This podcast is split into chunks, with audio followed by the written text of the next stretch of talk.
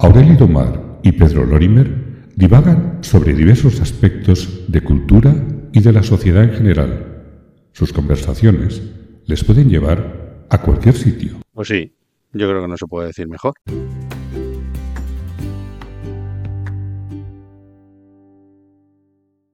Ayer mm, vi una serie, que me faltaban unos capítulos por acabar, que es The Good Fight, que es, sabes que va de abogados, la, con la Christine Baranski de protagonista. Sí. Y estaba pensando el efecto que puede tener la justicia y cómo funciona la justicia, sobre todo aquí en España, bueno, en, en, Europa, porque en Europa más o menos es muy similar, excepto la inglesa que tiene otra forma de actuar, la justicia. ¿Tú crees que la justicia es justa? A ver, eh, una pregunta. Esta es de las más fáciles que, que me has planteado, ¿eh? No, no, no, no es justa, pero básicamente porque para que fuera justa tendría que ser justa en el 100% de las ocasiones. O sea, cualquier injusticia, por pequeña que sea, ya produce un sesgo de, injusticia, ¿no? Y de hecho, alguna de esas injusticias pueden ser terribles. O sea, igual hay una injusticia más grave que 20 injusticias pequeñas. No, no es justa la justicia. Pero ¿y por qué?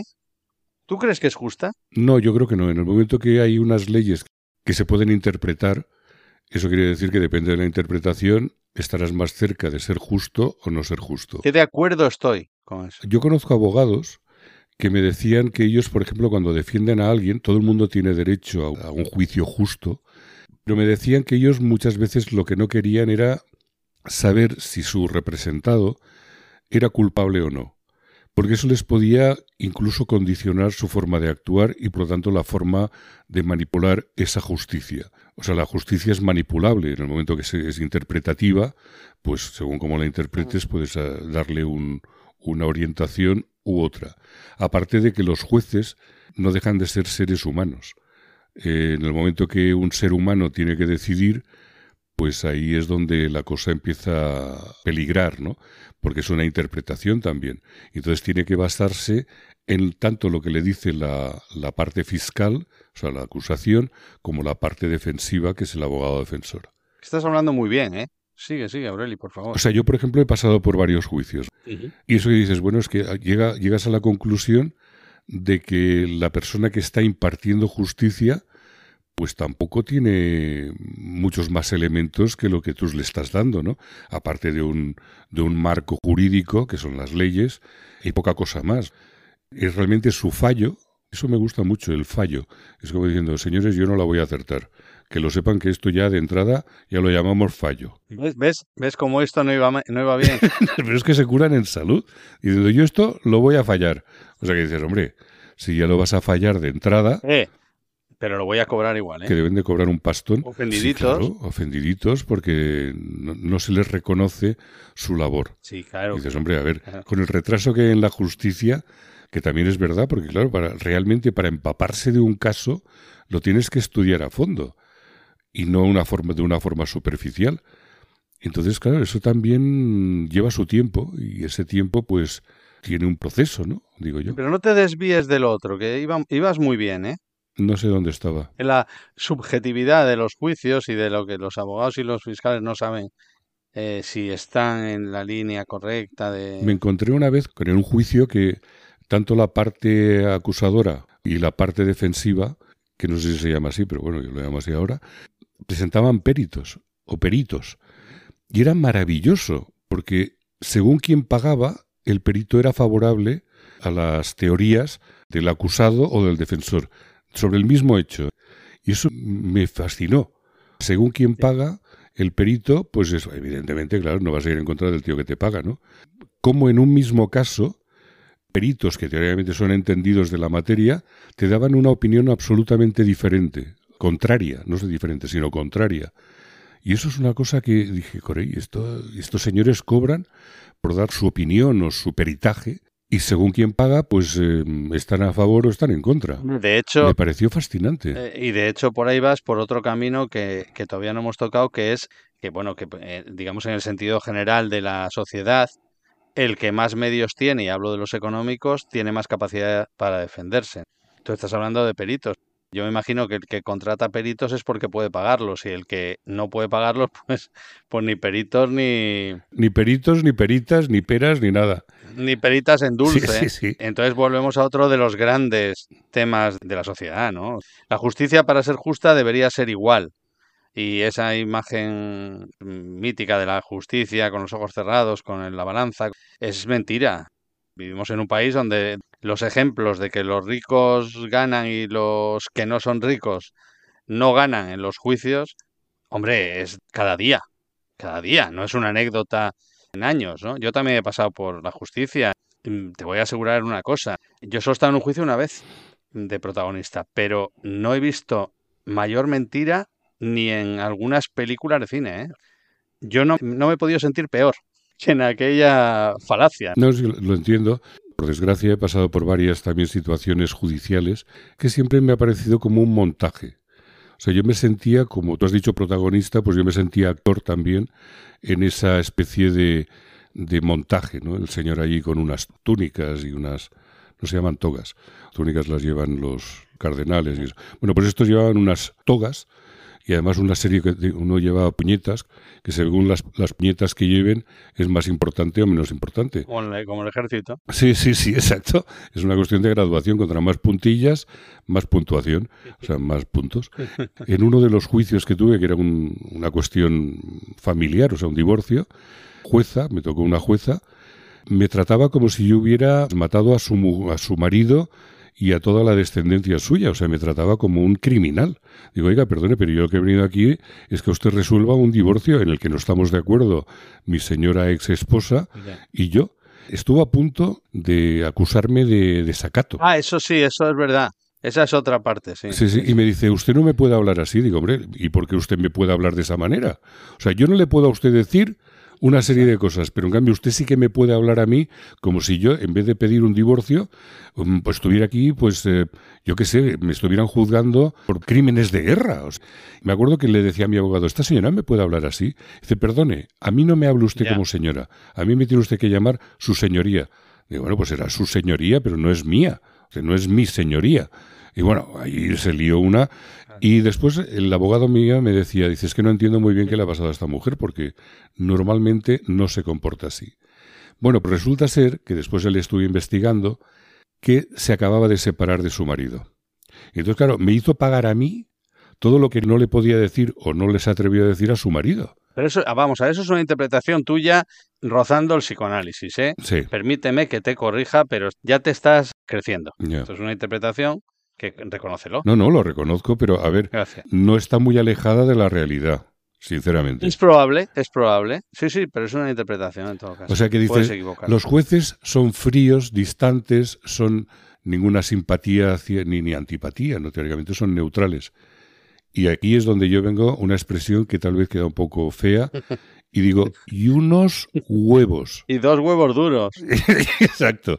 La ideología política de ese juez, sea la que sea, no va a influir en su decisión. Una anécdota que yo viví, y ya que has contado tú una, me dejas contar una, ¿verdad? Es breve. ¿eh? Hombre, por favor. Bueno, mi abogado me había avisado que no dijera ni mu. Se conoce como me conoce, ¿no? Me conocía. Me dijo, no se te ocurra decir nada, oigas lo que oigas. Él tendría su estrategia y tal, ¿no?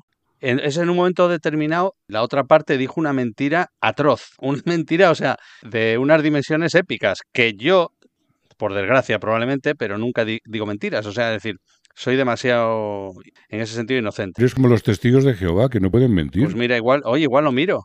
Bueno, en cualquier caso, eh, dijo una gran mentira, ¿no? Y yo callado. Cuando recuerdo aquello, siempre pienso, es la única vez en mi vida que no he respondido a alguien diciendo eso es mentira.